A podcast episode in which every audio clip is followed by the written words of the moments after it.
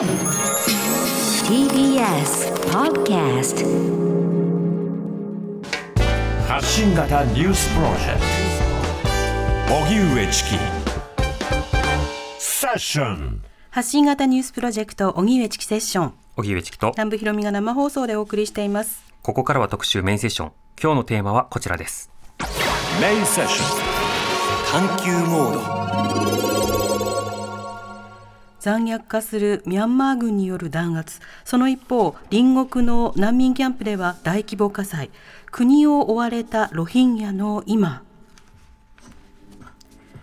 2月にアウン・サン・スー・チー国家顧問らが軍に拘束されたミャンマーのクーデターから間もなく2ヶ月。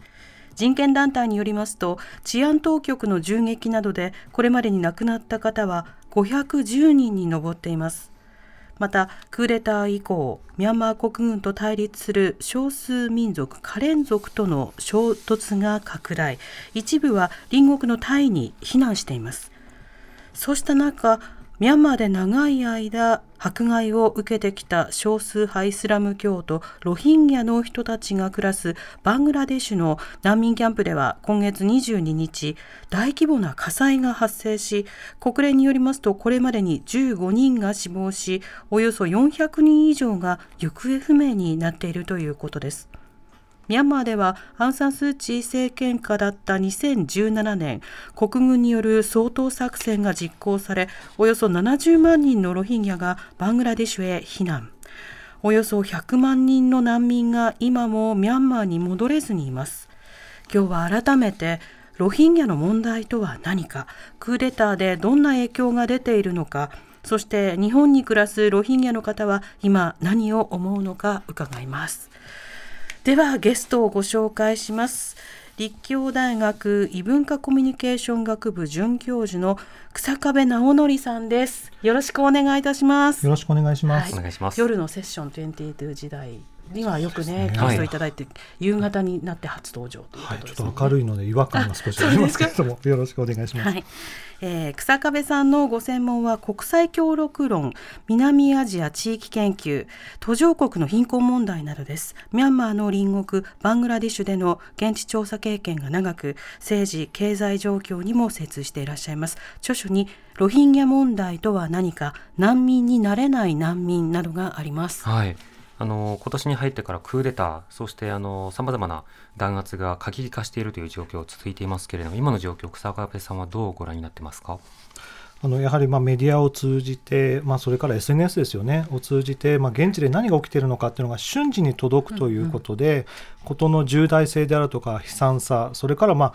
世界で何が起きているのか、どう対応しているのかが瞬時に入ってくるということで、まあ、これまでとは違ったですね、まあ、緊張感のある、あのミャンマーの情勢というのを感じています。はい、それこそ88年の例えばミャンマーの学生運動とそれに対する軍の弾圧の時には当然メディアの状況も違ったわけですけれども、今はリアルタイムでさまざまな様子が伝わってくるだからこそ歯がゆいという面もありますよね。そうですよねやはり当時はその、まあ、ジャーナリストの方がまあ命がけで入られて情報をやっと流すという状態だったわけなんですけど、まあ、今はもう現地であることあ起きていることがもう瞬時に届いちゃいますのでそれに対してどういう対応をするのかっていうのもやはりある程度瞬時に出していくっていうことも求められているんだろうなというふうに思います。うんあのミャンマーの歴史そして、まあ、その後の現状クーデターについては、まあ、日々いろいろなメディアで伝えているところではあるんですけれども今日はロヒンギャ問題についての特集、改めてこのロヒンギャとは一体何を指しているんでしょうか？えっと、ロヒンギャはですねそのミャンマーのラカイン州に住むですね、えー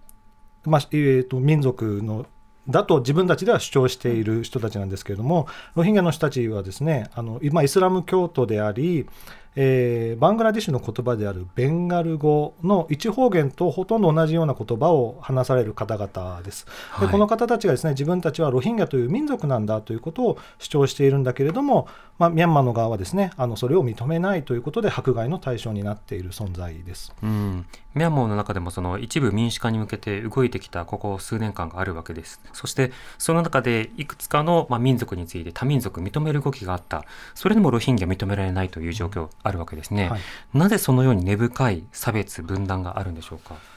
やはりあのミャンマーの民主化のプロセスの中であのまあ、これ、言い方注意しなければいけないんですけど、国軍と NLD、スー・チーさん率いる NLD は、ある意味、もう連立政権的な、あのまあ、あの民主化の過渡期の中で、まあ、一緒にどうしてもやっていかなければいけない状況にあったわけですね。で、その中で国軍は、そのロヒンギャをですね、まあ、弾圧することで、えー、国民の支持を得ていたわけです。で、NLD の方も、その支持に、あのまあ、仏教とビルマ人のですねあのロヒンギャをあのイスラム教徒異教徒であるロヒンギャを弾圧するそれを支持している人たちに NLD も乗っかってたっていう側面があるわけですね、うん、もちろんスー・チーさん自身は問題解決にさまざま最も動かれてた方ではありますけれどもやはり民主化の過渡期の中でやはり軍に極めて配慮していかなければいけなかったということがなかなか問題解決につながらなかった理由だと思います。うんロヒンギャ差別、ロヒンギャ排除というのは、これはあのかなり以前から続いているものなんでしょうか？そうですねあの、まあ、今も大規模に難民が発生しているんですけれども、あの事象としてはやはり1978年、91年にもですね20万人の、えー、それぞれ20万人の難民がバングラデシュ側にあの避難せざるを得ないような状況ができていますので、まあ、問題はかなり根深いと思います。うんそうした中でロヒンギャが難民としてバングラデシュなどにこう逃れなくてはいけない状況になっていた。それも例えば村を焼いたりとか、さまざまな仕方でもう圧政、あるいは虐殺という言葉も使われます、うん、そのようなものが進められているということ、これ一体どういったことが起きているんでしょうか？今回の大量難民発生はですね2016年、それから2017年のですね2回ですね、えー、ロヒンギャの武装勢力ですね、この迫害されているロヒンギャの人の中のごく一部です。そのごく一部の武装勢の人たちがですね、まあ、自分たちの主張を通そうということで、えーと、警察ではですね軍の基地を襲ったんですね。はい、ロヒンギャの側が、えー、軍とかあのミャンマーの軍とか警察基地を襲ったわけです。でそれに対する報復措置としてビルマミャンマー国軍はですねロヒンギャの掃討作戦に出たわけなんですけれどもその際にですねその武装勢力は村々にこう散り散りで逃げていきましたので、えー、村をすべて焼いてですねもうあぶり出すようなあの掃討作戦を実施したんですね、まあ、そのためですねその武装闘争にあの襲撃に参加したのはごく一部なんですけれども100万人近くのですね難民が発生するような、えー、一般の人たちも巻き込まれてしまったということです。うんそれだけの方々、これ、逃れなくてはいけないということですけれども、国内避難、国外避難、どれぐらいの規模になっているんでしょうか？今、国内にはですね、まあ、実は正確な数字がないんですけど、まあ、20万ぐらい、30万、20万、30万という。いう数字が、まあ、計算すると出てくるということですね、はい、でバングラデシュの側には今、大体90万人ぐらいの人がまあ避難している、まあ、その他にもですね、まあ、インドにも4万人いたりですね、まあ、パキスタンにもまあ数十万人という規模で、まあ、世界中にですねロヒンギャの人たちは散って、えーまあ、散っているような状態ですね、うん、その特に大規模に受け入れていることになっているそのバングラデシュ政府の対応というのはどうなんでしょうか？あのバングラデシュ政府はですねあのこの、まあ、難民をやはりイスラム同胞としてですね同じイスラム教徒だからということであのやはりきちんとサポートしようという体制は作ってはいるんですけれども、はい、まあ、やはりバングラデシュそのものも資源に限界がある国ですので、うん、まあ、なかなかですね自分たちの力だけではこの、えー、サポートしきれない、まあ、加えてですねこのバングラデシュにとってにとってもこの問題ってこのセキュリティ州的なところがあってですねそのロヒンギャの武装勢力っていうのはある意味ミャンマーの国軍に対して、えー、戦いを仕掛けるようなグループなわけですよね、はい、その人たちがやはりバングラデシュにいるっていうのはバングラデシュにとってもその隣国インドにとってもあのあまりやはりあの不安材料になってしまうわけですね。まあ、ですので同じ言同じような言語をしゃべりイスラム教徒で同じような顔つきをしているんだけれどもやはりロヒンギャの人たちはミャンマーに帰ってほしいというのがやはりバングラ政府のあの意向ですし、多くのバングラデシュ人もそう考えているというふうに思います。うんそれだけで多くの方が難民となると、当然ながらその暮らしをどうするのかという話があります。他の地域などでもその難民キャンプというのはできるわけですけれども、ロヒンギャの難民キャンプというのはどうなっているんでしょうか？今ですねあのバングラデシュのコックスバザール、一番南側の地域ですね、もともと30万人ぐらいの人口しかいなかったところに、まあ、ロヒンギャの人たちがまあ100万人近く今いるという状況になっています。はい、まあえー、当然ですね、まあ、人口が極めてあのバングラデシュもともとですね世界最大の人口密度っていうふうによく表現されますけども日本の3倍ぐらい人口密度あるんですね。うんまあ、実は土地がないんです。土地がないんですね。で、今今そうなんです。そこにギュッとこもっていて、で、まあ要はバングラデシュ人の家の庭にあの難民の人たちがもう入ってきているような状態なんですね。まあそうなってきますと、あのロ難民を受け入れているバングラデシュ人にとってもロヒンギャにとっても今環境としてはまあ劣悪って言っているような状態がもう3年4年と続いてしまっているんですね。うん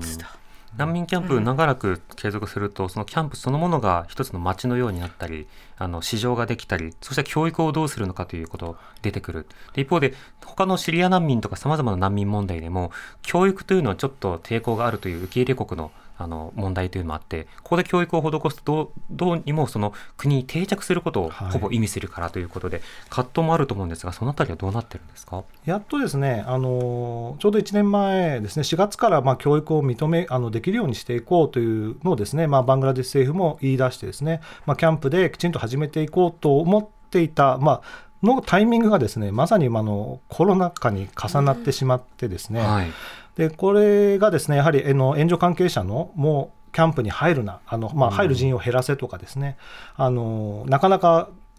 あの援助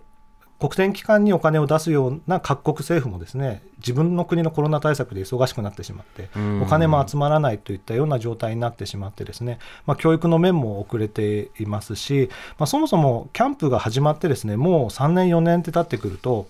やっぱ難民問題って3年4年がピークなんですね。うんでそこまではお金集まるんですけど、そこから先っていうのはなかなかお金が集まらないということで、まあ、やはり予算不足っていうのが極めてあの支援している国連機関に大きくのしかかっている状態です。人もなかなか入れないしお金も集まらなくなってるしというそしてなんとかその、まあ、お金が集まってる時とか関心が集まってる時に先に進めたいわけだけれどもコロナと重なってそうなんです。非常に準備が進まないんですね。うん。はい。で、さらにそこにクーデターが入ってきたということで、はい。ますますその状況が膠着していくしているような状態です。今。うん、クーデターの影響をまた後ほど伺いたいんですがその難民キャンプバングラデシュにできている難民キャンプで先日火災が発生しました。この状況というのはどうなってるんでしょうか、あの今ですね調査委員会が作られているんですけれども、まあおおむねあの約東京ドーム20個分ですね、はい。これが焼かれたと。私もちょっと朝あのだ東京ドームだと何個分なんだろうって計算したらそういうサイトがあるんですね。なんかあ東京ドーム分で検索してくれるサイト、はい。そこでやると20個分ってあってやはりそれを聞くとやはり事の重大さですね、うん。なんか15人しか亡くならなかったっていうふうにやはり日本だと受け止められるんですけれども、はい。やはりあの行方不明者400人ということですので、この400人の安否っていうのは、まあ、正直今、絶望的でしょうし、それはやはり東京ドーム20個分って話を聞けば、ですね、まあ、それもまあ納得できる数字になってしまうわけですね。それだけ多くの方々がね、その住まいを失ったわけですもんね。はい、そうなんです。で、この人たちがですね、今、ちりぢりバラバラになってしまって、今、親がいない、あの見つからない子供というのがですね、あのいてですね、まあ、その子たちをじゃあどうやってサポートしていくのかっていう次の問題も出てきているんですよね。うんなるほどそうしたそのなかなか難民キャンプも立ち行かないような状況で生活改善も進みにくいという状況があるこれバングラデシュ政府としてはこのキャンプの状況の今後をどうすると今考えてるんでしょうか？バングラデシュ政府はもともとですねキャンプの密度を減らそうということであの離島にですねあのキャンプの一部を移そうという政策を進めて進めようとしているんですけれども、はい。まあ、これがですねあのえー、と国際機関、えー、これから人権団体からですねこの離島っていうのはなんとなくこう島流しをイメージしたりとかですね、まあ、それから実際にそこはあの災害が多発地域ではあるんですね。ハリケーンがやってくるそうなんです。ハリケーンがやってくる地域で、あのそれに伴う高潮ですね。海面が上昇して、まあ、津波のような現象が起きるんですけれども、まあ、それが発生するエリアなので、あのここに難民を移すことは、まあ、けしからんという態度を、まあ、国際 NGO がですね、最初取ったんですね。で、やはり最初に批判されてしまうと、なかなか大丈夫だということが証明されない限り、やはり国連機関も動けないというところがあってですね、えあのその移転が遅れている最中にこの火事が起きてしまったということであの、まあ、これもう少し早くですねあの住民の密度を減らすキャンプの環境をもう少し良くできていればここまでの被害はできなかったのではないかなというふうに思います。大変残念です、いろんなタイミングがとても悪く働いていることが続いているということですよね。そうですね。あの現場ではもう必死の支援あの国連機関の支援というのはあのサポートというのは続いているんですけれども、えーこのやはりこの火事もですね、まあ、政治的に起こされたんじゃないのかとかですね、まあ、いろんな憶測が流れるようにですねやはりそのキャンプの状態がもう限界に近い、うん。限界にもうバングラで支援するバングラ政府も受け入れているホストコミュニティもあの帰還を待ってあ帰還を進めようとしているミャンマー側もそれぞれが限界に近いような状態で、まあ、この問題が起きてしまったのでなかなかあのそれぞれが今動き動き動きにくいところで大量に苦労しているというところだと思います。うんそのさなか、まあ、火災よりは前ということになりますけれども、クーデターの発生ということです。このクーデターの影響というのはどうでしょうか？あのクーデターはですね、あのえーもともと軍政軍がですねロヒンギャの人たちを弾圧してバングラデシュの側に追いやった、まあ、この構図におそらく間違いはないんですよね。で、えー、とその軍政はですね実はあの今の軍政はですね、えークーデターを起こした後にロヒンギャの帰還進めますって言ってるんですね。はい。進めますって言ってるんです。でこれがあの、まあ、我々からするとそんなことありえないだろうっていうふうに思うわけなんですけれども実はまあ過去の難民大量発生した時っていうのは軍政下に起きて軍政下に戻してるんですよねロうん。ヒンギャの人たちを。でそれはですね半ば強引に行われた事例っていうのもかなり報告されていますので、まあ、そういったですねあの強引にですねこの帰還事業がなされる可能性。で軍としてはやはり自分たちはスー・チーさんにできなかったことができるんだぞってアピールしたい可能性もあるわけですね、うん。この問題を使って。まあ、ですので、帰還という話が出てきたときには、これは本当に住民の同意を得ているものなのかっていうのは、やはりきちんと見ていく必要があるなと思っています。えであともう一つはですね、このあれですね、国軍に対抗するために、あの臨時政府がですね、まあ、出来上がっている CRPH と呼ばれるですね、あの NLD で選挙で勝った、あの当選した人たちで、今、軍の拘束を免れた人たちがですね、中心になって臨時政府ができているわけなんですけど、そこにですね、えー、と少数民族が今合流しているわけですね。ええ少数民族の人たちが一緒になって国軍と対抗しようと、でこの臨時政府の人たちがですねあのスポークスマンとしてドクター笹さんという方があの国際的に発言されているんですけれども、うん。まあ、この方なんかはですねそのロヒンギャのことをですね、まあ、ブラザー、シスターと言ったりとかですね。ええあのやはり軍のあの虐殺はあったんだでこれを乗り越えて一致団結しようというような声明を出しているわけですね。まあ、つまりこのクーデターが起きることによってですねあの逆にこのビルマ族それから他の少数民ロヒンギャを含める少数民族の人たちの、まあ、民族理解といいますか融和っていうことのまあもうかすかなるその可能性っていうのが今出てきているのかなという側面はあると思います。軍は帰還事業を進め、そしてあの民政の側はさまざまな歴史を見つめ直しますということを言うという。そうですねある意味政治の道具になってはいるけれども、結果としてそれがどう転ぶかがわからない。良くなる可能性もあるけれども、わからない。もうご指摘のそうだと思います。あの、うん確かにそのあの今その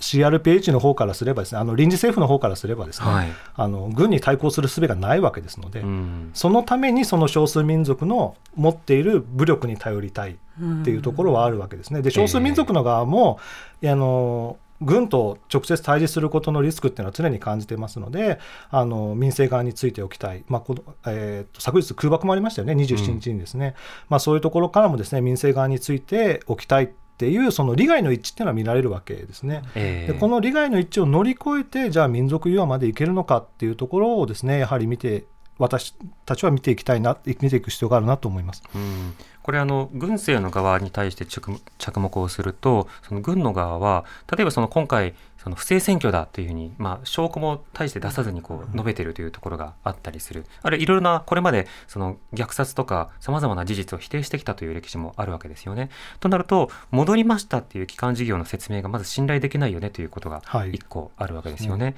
そしてまたそれに対するその不信感というものがロヒンギャの方々には当然あるのでそんなもの帰りたくないよっていうような反発もより生まれる可能性がある。この軍の側の動きについてはどう注目されてますか？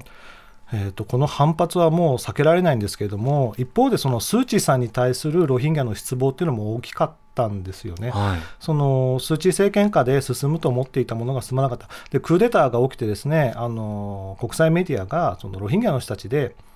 これを喜んでいる人たちがいるっていうような報道がなされたんですね。はい。でこれっていうのは何を意味するのかといえば、そのロヒンギャの人にとっては、あのスー・チー政権下でのそのっていうのは、もう軍と一体だったわけですよね。ええ軍と一体だけどでそその結局期待したものを裏切られた感が非常に強かったのでスー・チーさんだろうと軍だろうとも、うんロヒンギャの人は今全く信用できないような状況に今なっているわけです。じゃあそれあのじゃあ誰が信用できるのかっていうところではあるんですけれどもバングラディッシュ政府もミャンマー政府も、えーえーと国連の介入っていうのはできるだけ避けたいはい。というふうに考えていますので、あのロヒンギャの人たちの、まあ、ある意味で当事者不在の状態っていうのがですね、まあ、続いているんだと思います。うんまあ、名ばかり解決をこう模索していくというところだと思うんですけど、どうして国連の介入というものをかたくなに嫌がるんでしょうか？いやあのーこの問題って先ほど言ったみたいにバングラではやはりセキュリティイシューであり、はい。ミャンマー側ではですねそのロヒンギャをスケープゴートにしてなんとか民主化を進めようという流れの中にロヒンギャっていたわけですね。えでそれに対して国連機関あの国際社会っていうのは人権の視点でロヒンギャをを見てですねスー・チーさんを批判する、うん。軍政をあの、まあ、ミャンマー全体を批判してたわけですねこの問題に関しては。そうするとバングラデシュミャンマー国際社会が全て違う視点でこのロヒンギャをずっと語ってきたのでこれ、えー何をやっても批判されるんですよね。えうん。この返したとしてもあの同意を得ましたっていうふうにして返したとしても、まあ、その中に数人でもですねその、えーと実はそんなに行きたくなか帰りたくなかったんで実は怖かったんだっていう人がいたらそれはもう批判の対象になってしまうっていうことであのミャンマーにしても、えーバングラデシュにしてもですね国際社会からの、えーサポート、まあ、お金とかではなくってその、えーと後押しする、えーまあ、バングラデシュ頑張ったねミャンマー頑張ったねっていうのがないとなかなか進められないんですけれども国際社会はこれを人権問題としてどちらも否定する方向に今動いてしまっているのであの、えーなかなかですねこの国際国連機関を入れるっていうのはそれが全て分かってしまううん。現場が全てあの分かってしまうことなのであの避けたいっていうことなんですよね。なるほど。一方でその民政の側にこう着目をしたとして今ではいろいろと融和路線を行きましょうその中にはロヒンギャもあのブラザーシスターで入れましょうっていうふうに言ったとしてもこれまでできなかったことそしてあの実効的な実力がないということ今の軍部に対してどう対抗するのかも見えづらいようなところでは言ってるだけじゃないかということでこちらもやっぱり信用得られなそうですよね。そうですね、まあ、ただ少数民族のその武装グループがですねその民主化運動の人たちをあの守るとかですね。そういったガードするとかですね。あの国軍の空軍基地をあの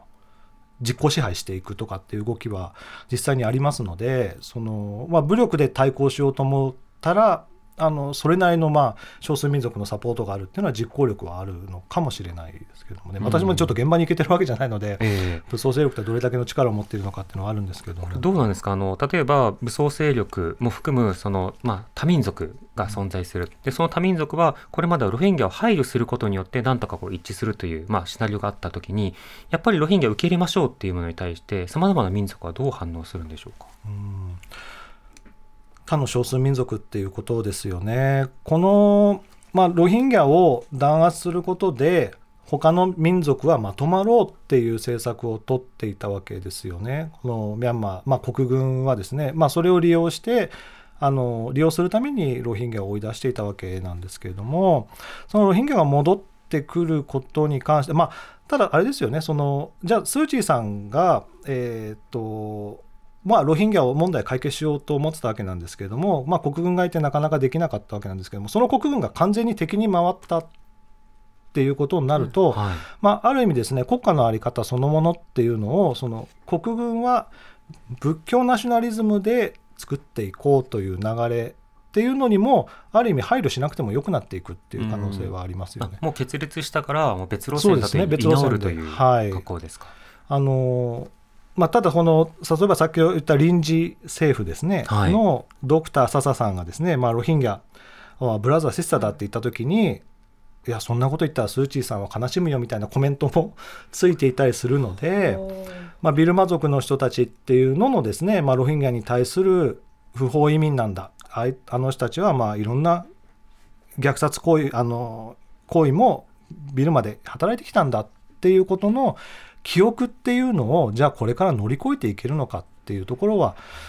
あると思いますね。うん。どうしても否定的感情がそこにつきまとうということになるわけですよね。そうですね、うん。はい。そうした中あの国際社会がとても注目をしていてあの非難の声というのもヨーロッパアメリカイギリスなどさまざまなところから国軍を非難する声出てきています。でこうした国々というのはこのではさまざまな問題ロヒンギャの問題についても何とかしろということも重ねていっているところもあると思うんですけれどもこういった声明というのはどう響くんでしょうか？その、えーミャンマーの方々にとっては。あの民主化運動をしている人にとっては当然あの心強いですよねそのやはり自分たちのことをサポートしてくれるという声が上がるっていうのは非常に重要なことなんだと思います。まあ、一方でそのあの日本の側からはあまりですね政治家の方からこの怒りの声を上げるっていうのが、まあ、ないわけですので、ええまあ、こういった声っていうのは、まあ、あのやはりこういう時代ですのであの政治家の人が何を喋ったのかっていうのはやはり市民にとっては重要ですし勇気づけられるんだとは思うんですけれども、まあ、一方であのそれだけではですねあの、まあ、民主化運動も持たないっていうのもまた事実だと思います。で現状はやはり SNS 等を使ってですね、まあ、軍が何をしているのかっていうのをとにかくオープンに国際社会に発信していくことで国際社会からの支持を得るっていうのが、まあ、今唯一の手段に今なっていますので、うんあのまあまあ、そこに頼るしかないということなんだと思います。そうですね。民間レベルですとそのデモを行うと同時にボイコット活動をしているのでねはいそれに対してそのボイコットしている人たちの生活費などをこう支えるなどの寄付活動もまあ各国で行われたりはしている一方でやっぱり国としてどういった声明を出すのかより厳しい措置あるいは経済制裁であるとかさまざ、まな措置をどこまで取るのかこれはまあ日本としてまだ決めていない決めかねているところがあるので、そこをどうするのかというのは短期的には一つ課題ですよね。そうだと思います。うんあのまあ、よく言われる国軍に強いパイプを持っていると。はい。でそのパイプをどう活用していくのかっていうのはもしかしたらやはり外務省の側も当然今の段階では言えないのかもしれないですけれども、まあ、言えないのであればあの、まあ、裏で何をしているのかっていうのは言えないのであればせめてですねすね。あの怒りの声だけは届けるという必要があるのかなと思います。はい、TBS Radio 荻上チキセッション荻上チキセッション。今日の特集メインセッションは残虐化するミャンマー軍による弾圧。その一方隣国の難民キャンプでは大規模火災国を追われたロヒンギャの今というテーマでお送りしています、えースタジオには立教大学准教授の草壁直則さんをお迎えしています。引き続きよろしくお願いします。よろしくお願いします。ではここから日本に住むロヒンギャの方にお話を伺いたいと思います。えーミャンマー生まれのロヒンギャで、はい。日本に帰化した、えー長谷川瑠璃香さんにつながっています。長谷川さんこんにちは。こんにちは。よろしくお願いします。よろしくお願いいたしす。ます改めてなんですけど長谷川さんについてまずお話伺いたいんですけれども、あの生まれはどちらだったんですか？あの私私生まれはアルカン州です。アラカン州アルカン州ララカイラカイ州っていうとわかる方が多いのかなって。はい。はいはい中井のミャン。はい。あのバングラデシュとの国境状態じ状状態にある地域です。うん。そこでロヒンギャとして生まれて、えー日本に来られたのはいつ何歳の時だったんですか？私自身12歳の時に来ました。はい2。歳あのでも父が来たのはもっと昔で、ええあのミャンマーの88運動の時に来ました。ああ、あー1988年の学生運動、それに対する弾圧が起きた時ですよね。そうです。うん、その来られたあの長谷川さん自身が来られたきっかけというのはどういったものだったんですか？あの私自身もあのそのロヒンギャであるがために学校であの教育を教える先生たちからお友達からっていういじめいじめというかはあの言葉での暴力はい。をいつも受けていたんですけどあの一番来るきっかけになったのはあのミャンマーっていう国が12歳であの国民カードを申請するんですけどはい私もちょうど12歳になったので国民カードを申請するときにその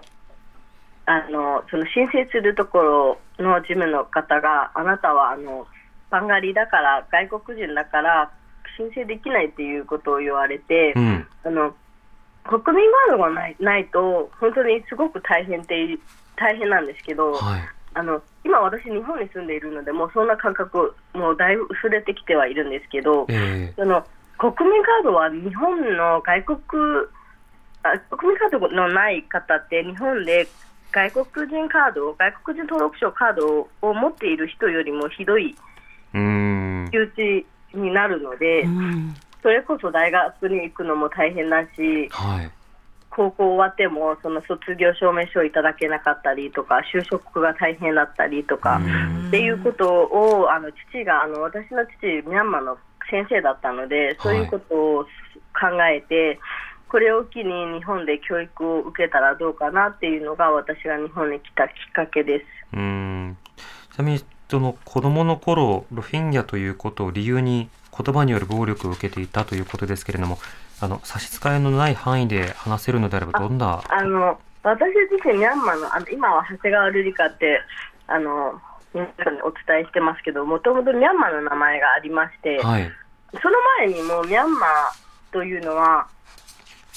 に日本日本で私今子供がいるんですけどええ子供が小学校に入るときに私ずっと小学校を自分で選ばなきゃいけないのかなってずっと考えてたんですね。はい。そんな矢先に区役所からこの小学校に誰々さんはあの入学するので、あのっていう通知が来てとてもびっくりしたんですよ。なぜかというと、私の国ミャンマーというのはあのそういう通知は一切来ないし自分が行きたい学校を自分で選ぶん。ですけど、あのこの地域だからこの学校っていうわけではなくてでその入学するにもその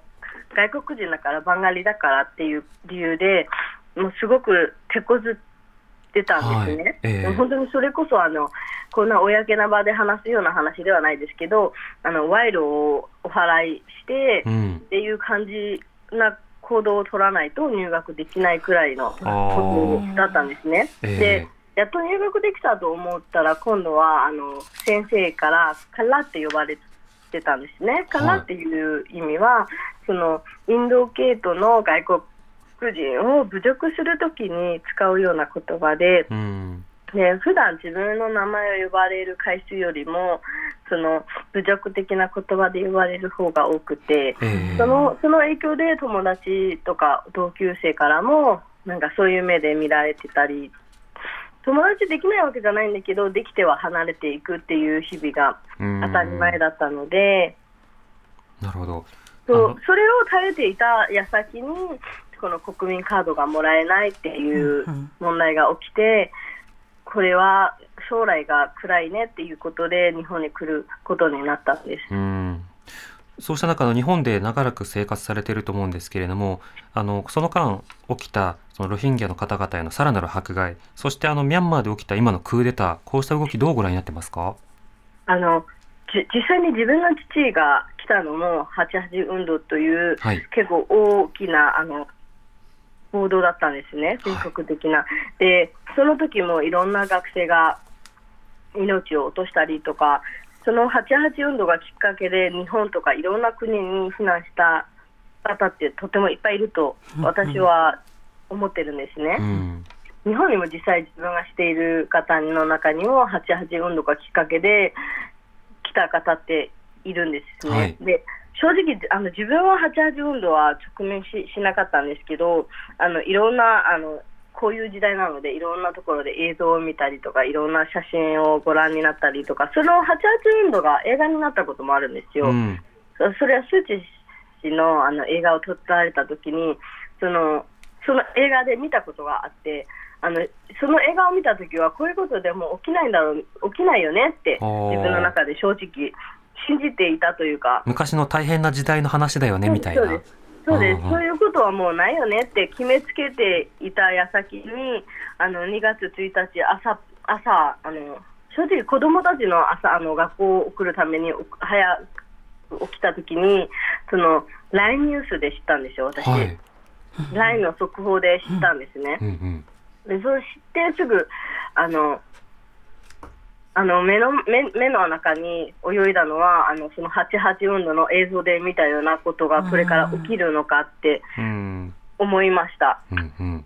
ですぐにあの八あのその速報を見てすぐに親戚ヤンゴンにいる親戚とかに連絡を取ってみたんですけどもインターネットが遮断されちゃってはい。一切連絡は取れなかったのでうん。正直すごい心配でした。そうですよね。うん。であの人いろんな国がこうやって発展していく中で正直ミャンマーもこの5年間でとても発展したと私個人的に感じていて。えであの5年っていうのはこのスー・チー氏があのこの国会に入るようにななったこの5年っていうのはとても発展してきたと個人的に感じていたっていうのはあるんですね。ええ5年間でここまでできたっていうのはすごいと思うし、ねえ、こんな発展しいろんな国がいろんな方法で発展していく中で正直、世界はもう今コロナ一色ではい悩んでいるっていうのに、こんなクーデターを起こすっていうのはとてもありえないなって、うんあの元ミャンマー市民としても思います。これあのさまざまな情報が入ってきにくい状況があった中でさらにそのロヒンギャの方々にとっても大変な状況にもなってきていると思うんですよね。あのはい。このロヒンギャ問題という点も含めて日本に求めたいことというのは長谷川さんはいかがですか？あのつい最近もあの日本のせ日本のあの政府からミャンマー政府へのあの支援があったっていうふうにニュースで拝見したんですけど、ええ。だからその支援、お金の支援っていうのは、その必要な方々のところには直接届いてなくて、結局、そのしお金支援で武器を購入して、あの武器の持たない国民がどんどんあのこうやって攻撃されていくっていうのを知ってほしいなって。あの昨日、一昨日だけでも500人は命落とされたっていうふうに私、ミャンマーの知り合いからあの聞いていて、はい。そんな武器を持たない国民をあの武器が武器を持つこの力の強い政府が圧倒的にうん。圧倒的に強いじゃないですかね、あの政府の方が武器も持っているし、それこそトレーあの訓練をされてきた方ばかりええ。だと思う、そんな方がもう本当にそれこそ弱い、か弱い市民を、国民をこういうふうに無差別に殺していくのは、とても見ていてとあの、自分の国がこんなどうしてこんな国になっていっうん。ちゃったのかなっていう悲しみと怒りを覚えますね。ええ。今回のクーデタークーデターに対して抗議をすると同時にあの軍政を国軍国の今の政権だというふうに認めないでくれというようなことあると思いますがロヒンギャ問題に限定すればいかがですか、ロヒンギャの方もあの今回のあのいろんなデモがいろんなところで起きているんですけど、はい今までと違う点って言ったらあのこのロヒンギャの人たちが自分たちがロヒンギャっていう風な名目をちゃんと明白にしてこのデモに参加しているところが、うん。みなみあのロヒンギャの人たちも自分たちのため自分の国のために戦いたい気持ちがあるんだなってすごくわかあの目に見えている気がします。うんでもう一つ変化って言ったらあれですけどこの今回のこういう問題が起きてこの他の民族とかほ他のミャンマーミャンマーの方々もあのいろんな見方が変わってきている中で、はいすごく感心したというか、ちょっと感動したのは、あのロヒンギャのあのそのデモであの看板を皆さん、こここここに持ってるんですけど、うんその看板の中にあの、ロヒンギャの皆さんの気持ちがやっと分かりましたっていうふうな看板を捧げる方とかがいて。はいあの今まで見て見ぬふりをしてごめんなさいって看板を捧げたりとかうんうん。っていう看板を見てあの世の中捨てたもんじゃないなって思うところもあるけどでも、えその方たちも今そういうそれほど大変なものに直面しているロヒンギャの人たちも大変だったけどこういうことをロヒンギャの時もすごく心があの痛みましたけどもそういうことが今他の民族のために起きているっていうのがとても許せない。自分の時も許せないけど自分たちだけじゃなくて同じ国民だからこそ、その人たちのためにやめてもらいたい。うんうん。それこそ本当にバイクでただ通行しただけなのに、はい。殴られたりとか、もう本当に見ていて、ニュースを、あの私、ほ他のうんところで翻訳とかのためにいろんなニュースを見るんですけど、もう翻訳の後はもう本当になんか力が尽きていく感じがします。なるほど。この弾圧の状況を伝えていくことで、そうした実態も知ってほしいと思います。長谷川さん、ありがとうございました。はい、ありがとうございましたありがとう。ございました。ミャンマー生まれのロヒンギャで日本に帰化されています、えー長谷川瑠璃香さんにお話を伺いました、その草壁さんこういったそのロヒンギャの問題について話してほしいというふうに長谷川さんにお願いしたんですけれどもでもミャンマーの一市民としてこういった問題についてやはり抗議をしてほしいというふうに答えられたところとても印象的でした。今の話いかがですか？あのまあ、世の中捨てたもんじゃないというご発言の裏にどれだけの思いがこう詰まっているのかなっていうのを非常に感じました。その日本で活動されている、あのすごいいろんな思いがあると思うんですね。ビルマ人、ある意味で SNS を通じてビルマ人の人たちの中にロヒンギャに対する差別感情みたいなのっていうのを広がっていったわけなんですけれども、はいそのある意味自分たちを差別したビルマ人の人たちが今そういったあの同じようなロヒンギャと同じような立場に今置かれているわけですね。あの国軍対国軍という意味ではですね。でそれに対してじゃあ一緒にじゃあ一緒に活動しようっていうのはなかなか言えないんじゃないのかなっていう気がするんです。えーで日本であのぜあの以前のセッションでもあの活動をされているビルマ人の方ですかね、少数民族の方ですかねあの、はい出られたと思うんですけれどもそういう方たちがあのよく例えばいろんな民族衣装を着てあの抗議デモとかしてるんですね。うんでその抗議デモそのいろんな民族衣装を着て抗議デモをしているのに対して日本人はその意味をあんまり理解してうない。んあれはいろんな少数民族の人今まで反目し合ってた人たちが一つになってこの抗議の姿勢を示してるっていうことで、あれをやるのにこれだけの時間がかかりあのやっている本人たちも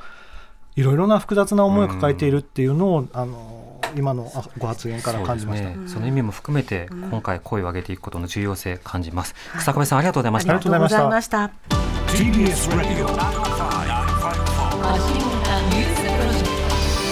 荻上チキ。セッション